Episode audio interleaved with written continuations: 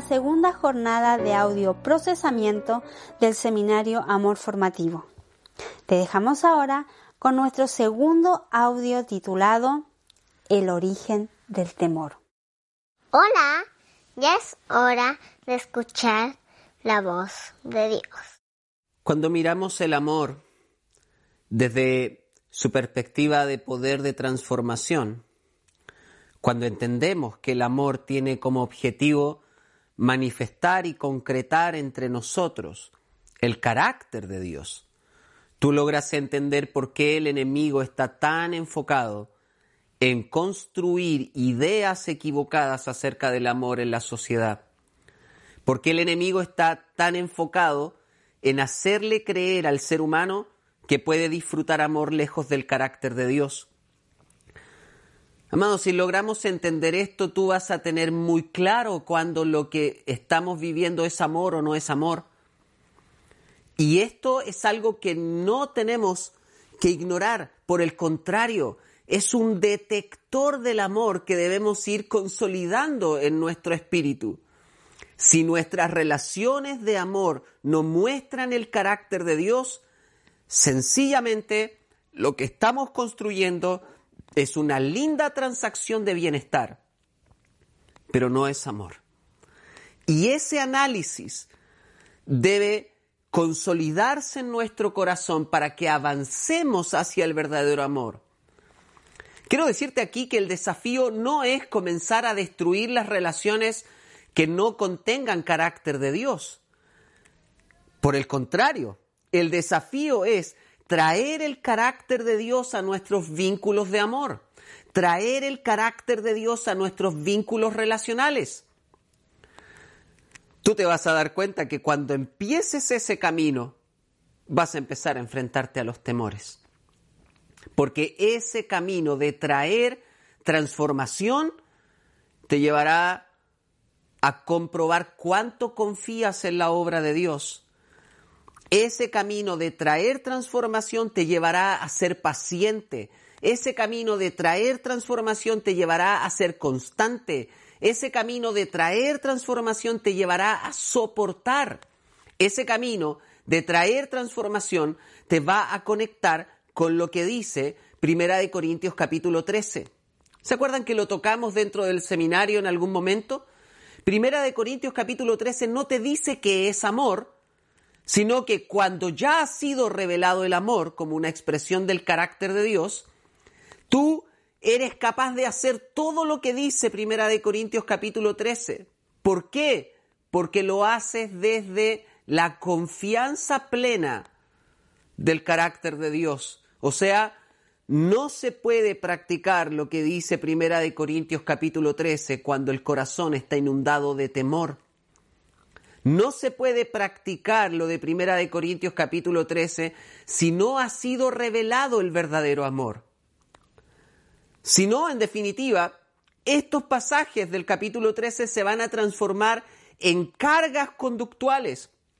Te vas a enfrentar a eso constantemente. Vas a decir, pero ¿por qué tengo que sufrir? ¿Pero por qué tengo que soportar? ¿Pero por qué tengo que esperar? ¿Pero por qué tengo que creer? Este pasaje te dice cosas tan trascendentales como el amor no busca lo suyo, no hace nada indebido. Quien construye relaciones desde el temor no puede practicar eso. Tú no puedes dejar de buscar lo tuyo cuando tu corazón está inundado de temor, porque ese temor constantemente te va a enfocar, te va a empujar a buscar lo tuyo, porque tienes temor de perder, tienes temor de sufrir, tienes temor de no recibir lo que estás buscando. No sé si me logras entender. Cuando no ha sido revelado el amor, nosotros no podemos practicar el amor con confianza. Y en tus relaciones no vas a poder mostrarte tal cual eres, no vas a poder decir completamente lo que está en el corazón, no vas a poder transmitir lo que necesitas transmitir, no vas a poder poner los límites que necesitas poner, porque todo el tiempo vas a estar condicionado por el miedo a que la relación se termine. Amados, Necesitamos recobrar el poder transformador del amor, pero para eso primero necesitamos tener una revelación de este verdadero amor que vaya sacando el temor de en medio. En cada una de tus relaciones necesitas comprender cuáles son las expresiones de temor que están allí manifiestas. Y eso te va a traer libertad. Necesitas afirmarte en el carácter de Dios. Necesitas comprender que la transformación que debe ser provocada en los vínculos de amor no sucede por tu conducta ni por las emociones, sucede por el poder del carácter de Dios. Si lo miras esto en la realidad constante de nuestras relaciones, te vas a dar cuenta que las cosas, por ejemplo, pensando en la relación con tus hijos, si tú eres madre o eres padre, las cosas que tus hijos deben enfrentar, los cambios que tú sabes que deben experimentar, que tú ves su vida y dices, no, mi hija se está perdiendo, mi hija se está yendo en contra del diseño de Dios, en contra del carácter de Dios y estás sufriendo, angustiada, angustiado porque no logras hacerle volver. Y tú dices, pero ¿cómo puedo hacerla entender? ¿Cómo puedo ayudarla? ¿Cómo me involucro? Cuando tú llegas a ese punto, te das cuenta que ni tu conducta ni el ambiente emocional que construyas es suficiente. Te vas a dar cuenta que tu hija, que tu hijo, necesita una revelación del amor de Dios. Y te vas a dar cuenta, mientras caminas con ella, mientras caminas con él, que tú también necesitas una revelación aún más profunda, porque tu forma de reaccionar a sus crisis está llena de temor. Esto es algo trascendente que analizar, amados. Necesitamos identificar el temor en nuestra manera de practicar el amor. Necesitamos ir descubriendo cuánto temor hay en nuestra forma de vivir. Porque aquellas áreas donde hay temor, como lo hemos dicho en el seminario, nos es imposible tener una revelación del amor. El temor y el amor no pueden permanecer juntos. Eso es lo que nos está revelando la Biblia. La antítesis del amor es el temor. Cada vez que nosotros vivimos afirmados en el temor, estamos construyendo historias de vida donde no lograremos ver perfectamente el amor de Dios manifiesto. ¿Y por qué sucede esto? No sé si recuerdas en la segunda clase cuando hablamos acerca del temor y el amor, yo te transmití este principio, que el temor, el significado espiritual del temor, es ausencia de Dios. ¿Por qué? Porque si recuerdas, primera de Juan capítulo 4, verso 18 nos dice que el verdadero amor echa fuera el temor, o sea, cuando llega el verdadero amor, el, temor se va, y también nos dice el, mismo versículo que donde hay temor es porque no ha sido perfeccionado el amor.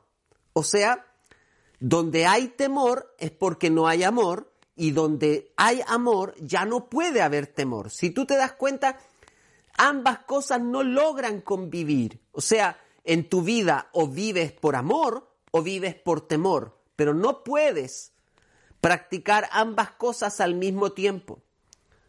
¿Sí? Son una antítesis la una de, la otra.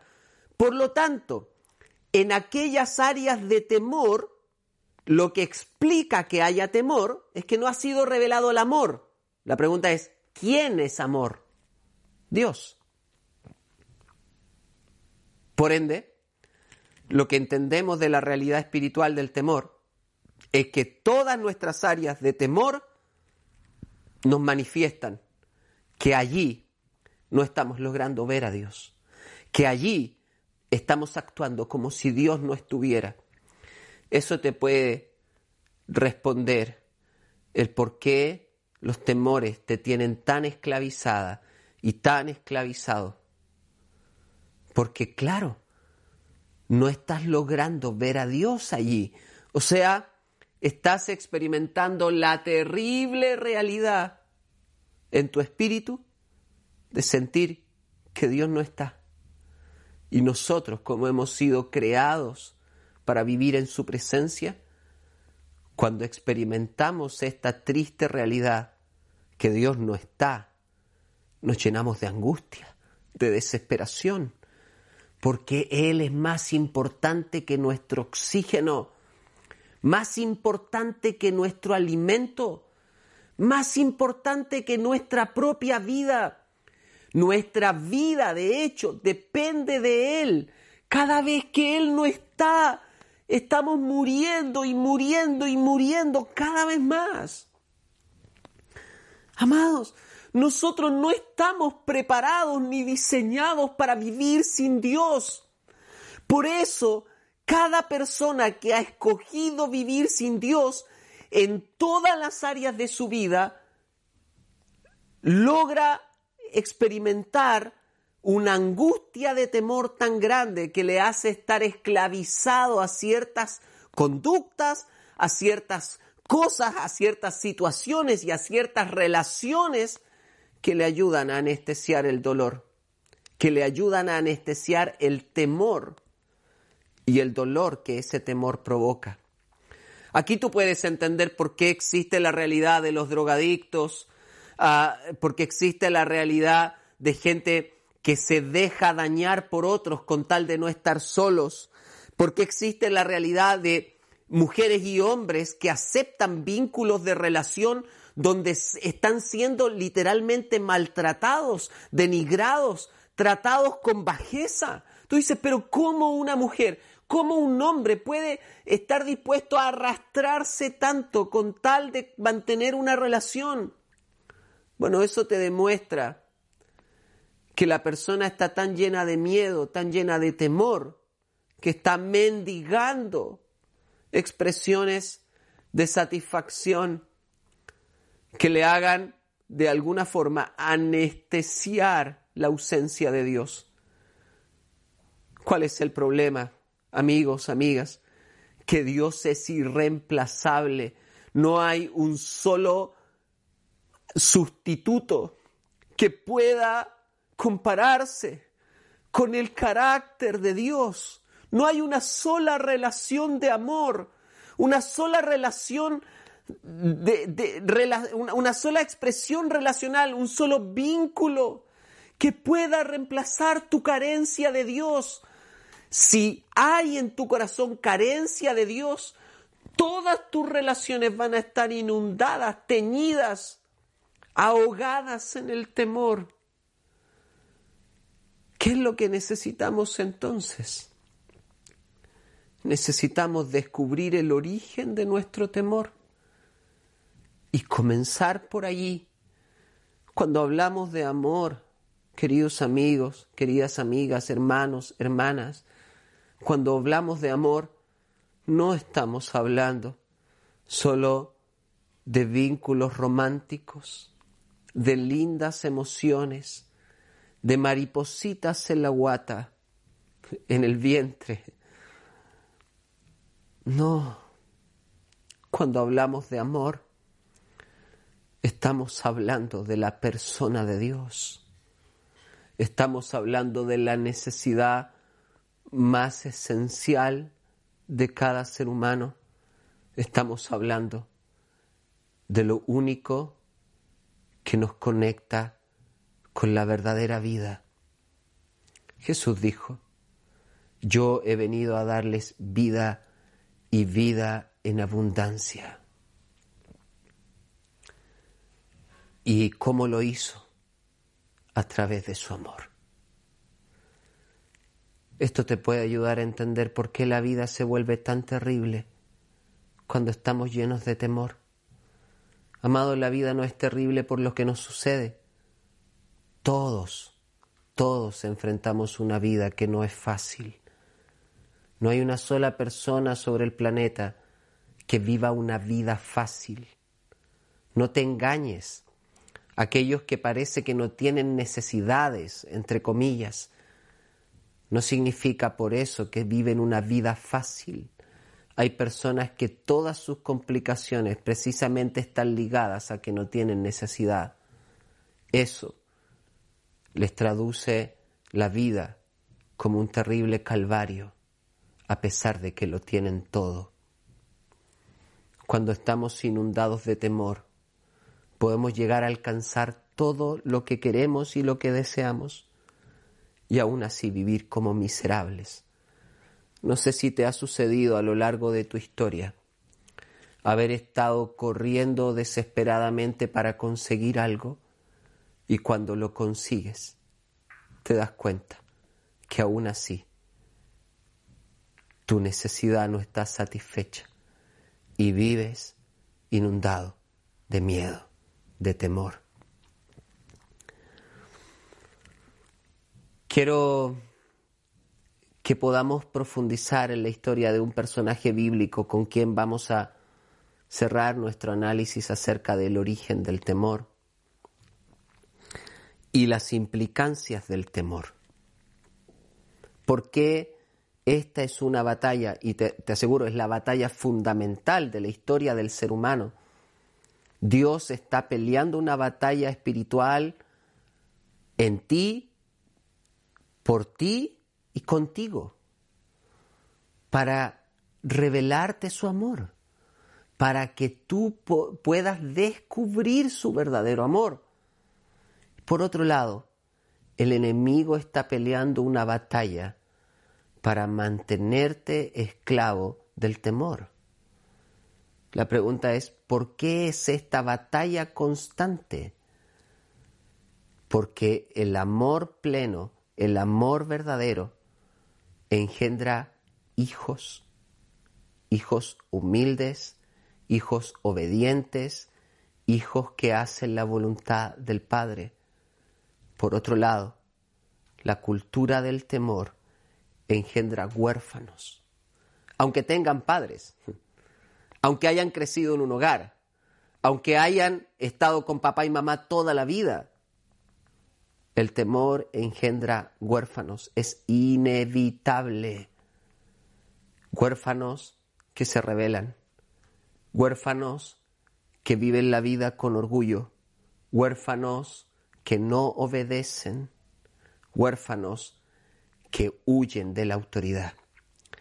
La cultura de amor provoca hijos obedientes, conectados al Padre, amantes de su voluntad.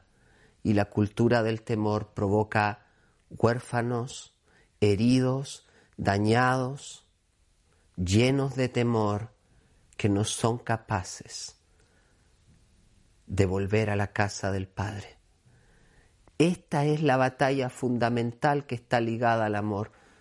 Si tú miras desde esta perspectiva que acabo de transmitirte, no hay una batalla más importante que esta, no hay un poder más transformador que el amor y por ende no hay una sola persona sobre la faz de la tierra que no pueda ser transformada por el poder del amor. El amor transforma huérfanos en hijos. El amor transforma rebeldes en obedientes. El amor transforma orgullosos en humildes, altivos en humildes. Ese es el poder del amor.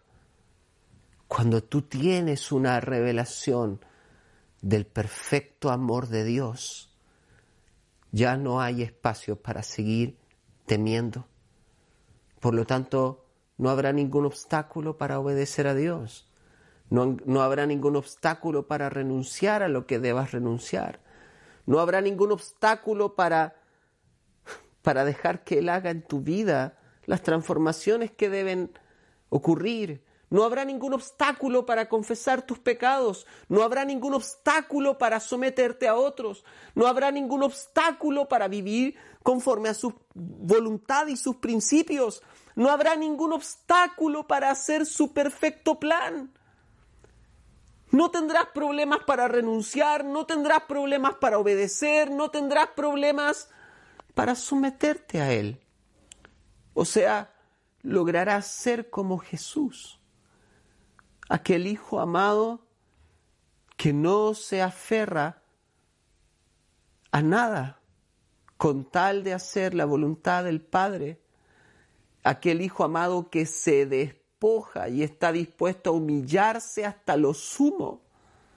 ¿Qué es lo que provoca que Jesús tenga tal convicción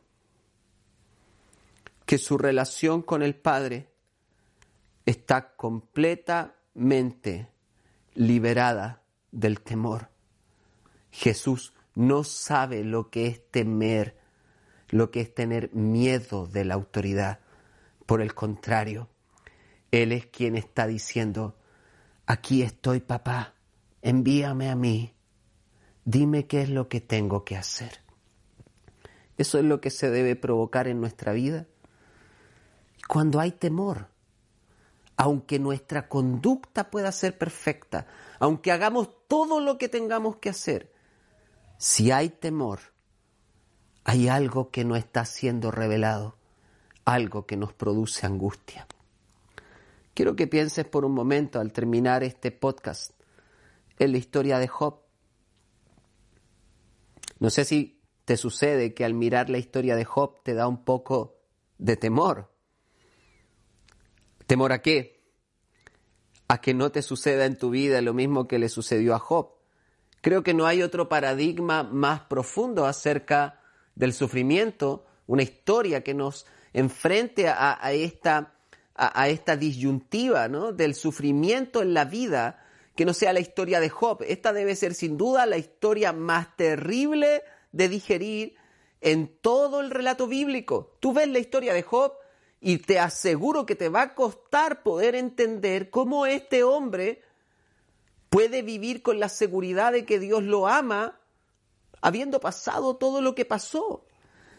Incluso más allá, nosotros debemos ser honestos en nuestro corazón.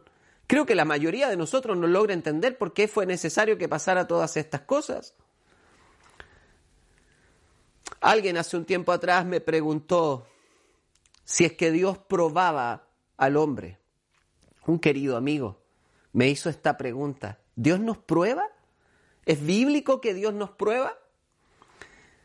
Y recuerdo haber buscado en, una aplicación la palabra prueba en la Biblia y me salieron una cantidad enorme de pasajes. Una buena parte de, esas, de esos pasajes, de esas coincidencias con la palabra prueba, eran palabras donde Dios hablaba que Él nos estaba probando. La primera vez que aparece este concepto de prueba en la Biblia está en Génesis 22. Y es una prueba tan trascendente que Dios le pide a Abraham, el padre de la fe, que sacrifique sobre el monte en un altar al hijo que Dios mismo le había dado y le había prometido. Imagínate. Esa es la primera vez que aparece una prueba en la Biblia. Bueno, Creo que la gran historia de prueba en la Biblia, junto con la de Abraham en Génesis 22, es la historia de Job. Tú miras su vida y dices, wow, qué tremenda prueba, yo no quiero vivir algo así. Ahora, amados, si nosotros pensamos por un momento por qué Dios nos prueba, la mayoría de nosotros tenemos la idea de que Dios nos prueba para provocar en nosotros una conducta perfecta. O sea, Dios nos prueba para transformarnos y para que vivamos de acuerdo a su voluntad, para que tomemos decisiones adecuadas. O sea, Dios nos prueba para perfeccionarnos. No sé si tú estás de acuerdo con lo que estoy diciendo, pero en general nosotros los cristianos asumimos eso. Las pruebas son un medio de perfeccionamiento. Por lo tanto, nosotros entendemos que recibimos pruebas o vivimos pruebas en aquellas áreas de nuestra vida donde no hemos sido perfeccionados. Pero este es el paradigma principal de la historia de Job. Tú lees el libro de Job y el primer versículo que te está introduciendo quién es Job, te da cuatro características de él que de alguna forma nos demuestran que si tú y yo fuéramos Dios, pensaríamos que un hombre como él no necesita ser probado. La Biblia parte diciendo de Job que él era perfecto, recto, temeroso de Dios y apartado del mal. Cuando tú escuchas estas cuatro características, lo que sucede primero es que tú prácticamente estás en condiciones de hacer una reverencia delante de Job y decir, wow, yo quiero ser como él. y segundo, esto te lleva a pensar, ¿qué necesidad de ser probado tiene una persona que es perfecto, que es recto, que es temeroso de Dios y apartado del mal? Una persona así no merece ser probado. Una persona así merece recibir las bendiciones del Señor porque ya actúa con perfección, ya actúa con rectitud, es temeroso de Él y está completamente apartado del mal. O sea, parece ser que ya alcanzó el objetivo. Si es que el objetivo de la vida fuera la conducta. Pero amados, esta tremenda historia está tan llena de sufrimiento cuando la Biblia no solo parte diciéndote qué es lo que Job hace, cuál es su conducta, sino también parte diciéndote que Dios saca pecho, ¿no? No sé si logran entender esta frase, que es muy, eh, muy propia aquí en Chile, ¿no? Pero Dios, eh, al momento en que Satanás aparece ahí, en la presencia de Dios, ¿sí? La Biblia dice que Dios le dice a Satanás, ¿no has visto a mi siervo Job? O sea, Dios de alguna forma dice, wow, este sí que es un hombre, un siervo. O sea, Dios reconoce la calidad de servicio que entrega Job. Con esos dos elementos, tú y yo diríamos, la verdad, amados, Job no necesita ser probado, Job está listo para recibir más y más bendiciones, porque todo está bien en su vida, pero resulta, resulta que la Biblia nos muestra que vivió un libro entero, ¿no? 42 capítulos de tanto sufrimiento, de tantas situaciones difíciles. Y la pregunta es, ¿por qué? ¿Por qué Job pasa por tantas calamidades? ¿Por qué Job atraviesa tantos sufrimientos? ¿Cuál es la razón por la que este hombre tiene que atravesar todo este calvario? Y la verdad, amados, es que eso está conectado con el hecho de que aunque Job hacía conductualmente todo lo que se supone, todo lo que se supone que un hombre debe hacer, aunque conductualmente era perfecto y cumplía con todas las exigencias de Dios, había algo que Job no había recibido. Job no tenía una revelación del carácter de Dios. Amados, Job reconoce en el capítulo 3, verso 25 del libro de Job, él reconoce, me ha sucedido lo que yo temía, lo que yo tenía tanto miedo, eso me sucedió.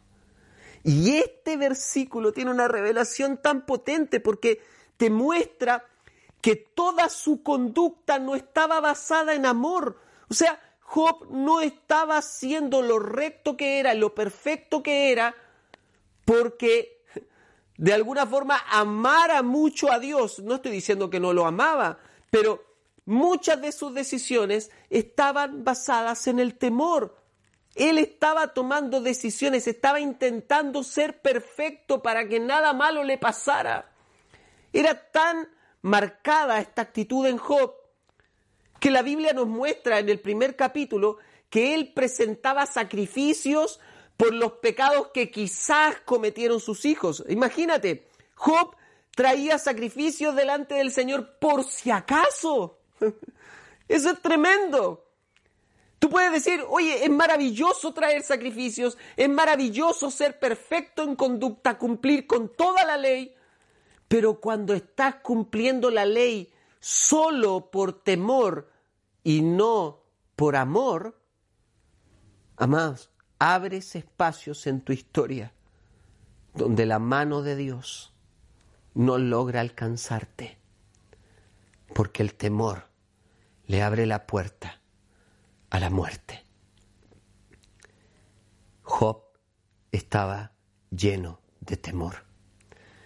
El temor no solo le abre la puerta a la muerte, el temor te impide descubrir quién es Dios, porque Dios es amor. Job viene a reconocer en el capítulo 42 de su libro. Él dice,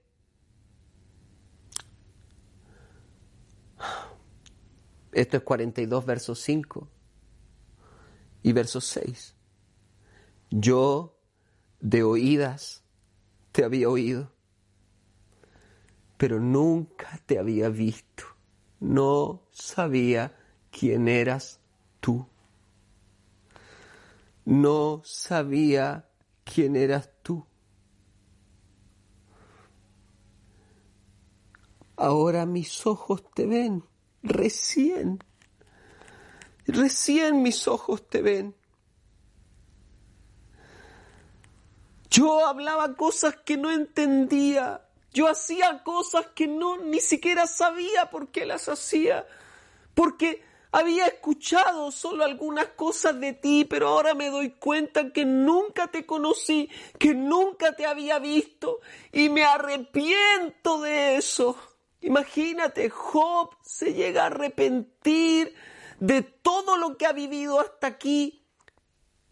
Job se arrepiente, llega un punto en que Dios le revela tan profundamente su vida de temor, que Job dice, me arrepiento hasta de haber intentado ser bueno, porque no vale de nada ser bueno si no tengo tu amor.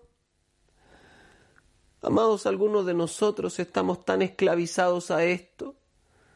Vivimos nuestra vida cristiana y hacemos todo lo que hacemos solo, solo para no recibir castigo. Y estamos caminando una vida de tratar de hacer todo lo que corresponde para que no nos pase nada malo. Algunos de nosotros con nuestros hijos los llevamos a la iglesia, los metemos en los cultos, les enseñamos la Biblia, les compramos música, los, tratamos de desconectar del mundo, los mantenemos encerrados, los sacamos de la escuela, les hacemos homeschool, solo por miedo tenemos miedo de que algo terrible les pase y eso nos lleva a sacarlos del mundo, a desconectarlos, a tener un montón de conductas que no vienen del corazón de Dios. No estoy diciéndote con esto que no debas hacerle homeschool ni, ni hacer cosas por ellos, pero la pregunta es, ¿por qué lo estás haciendo? ¿Lo estás haciendo porque estás seguro, segura de que Dios está detrás de tus decisiones o lo estás haciendo solo por temor?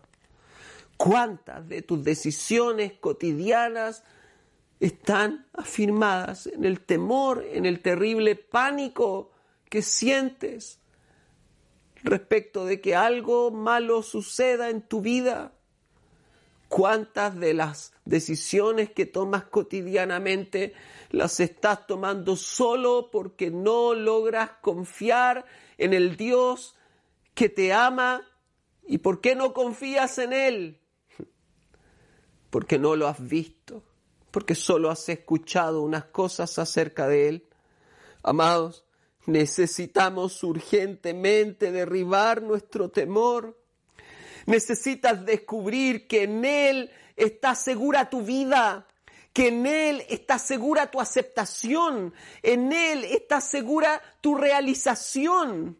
No necesitas correr detrás de estas cosas. Muchas de las decisiones de temor del ser humano están tomadas para tratar de conseguir o de aferrarse a la vida. No te imaginas cuántas de tus decisiones están ligadas a que no quieres morir, tienes miedo de morir, miedo de dejar de disfrutar la vida y eso te tiene esclavizado, amada, te tiene esclavizada, estás corriendo de tu temor.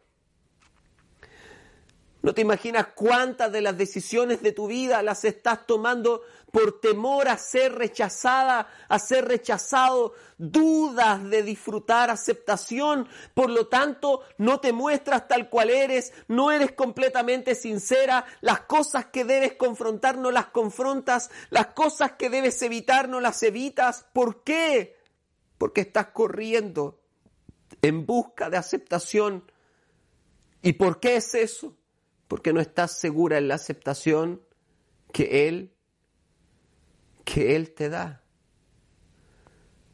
No has visto a Dios en esto, por lo tanto estás buscando un sucedáneo, un amor alternativo que calme tu angustia.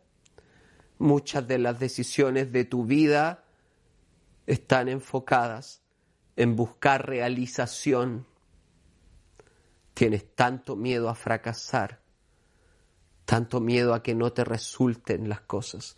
Has fracasado tantas veces que vives esclavizado y esclavizada a tomar decisiones que te aseguren que vas a triunfar.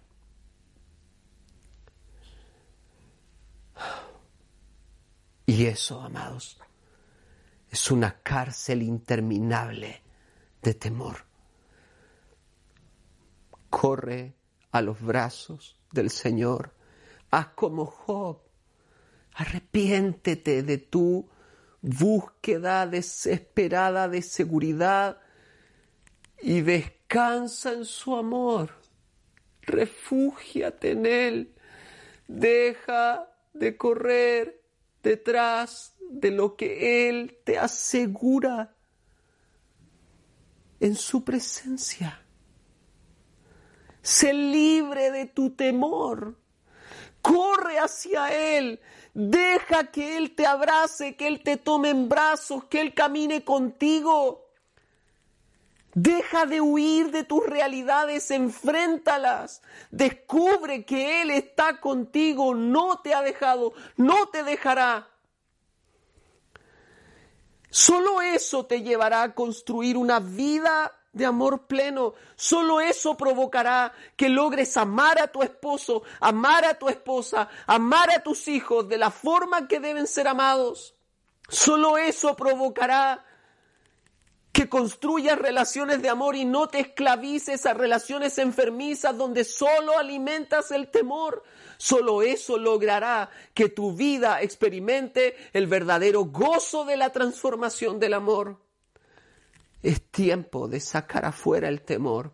Es tiempo de correr a los brazos del Padre. Es tiempo de empezar a vivir como un hijo, como una hija que no quiere controlar las cosas, que quiere descansar y rendirse en los brazos del papá. Hoy es tiempo de rendirte. Deja de controlarlo todo y descansa en el perfecto amor que el Padre tiene para ti. Dios te bendiga. Las heridas que el temor ha provocado en nuestro espíritu solo pueden ser sanadas por el perfecto amor de Dios. Si no logramos ser libres de nuestro temor, jamás descubriremos profundamente quién es nuestro Dios. Es necesario que le veas cara a cara. No basta con lo que has oído, necesitas una revelación de su carácter. Solo así podrás experimentar el verdadero placer de la vida. Aún en medio de las peores tormentas podrás disfrutar de su presencia y tener paz. No vivas nunca más en el temor.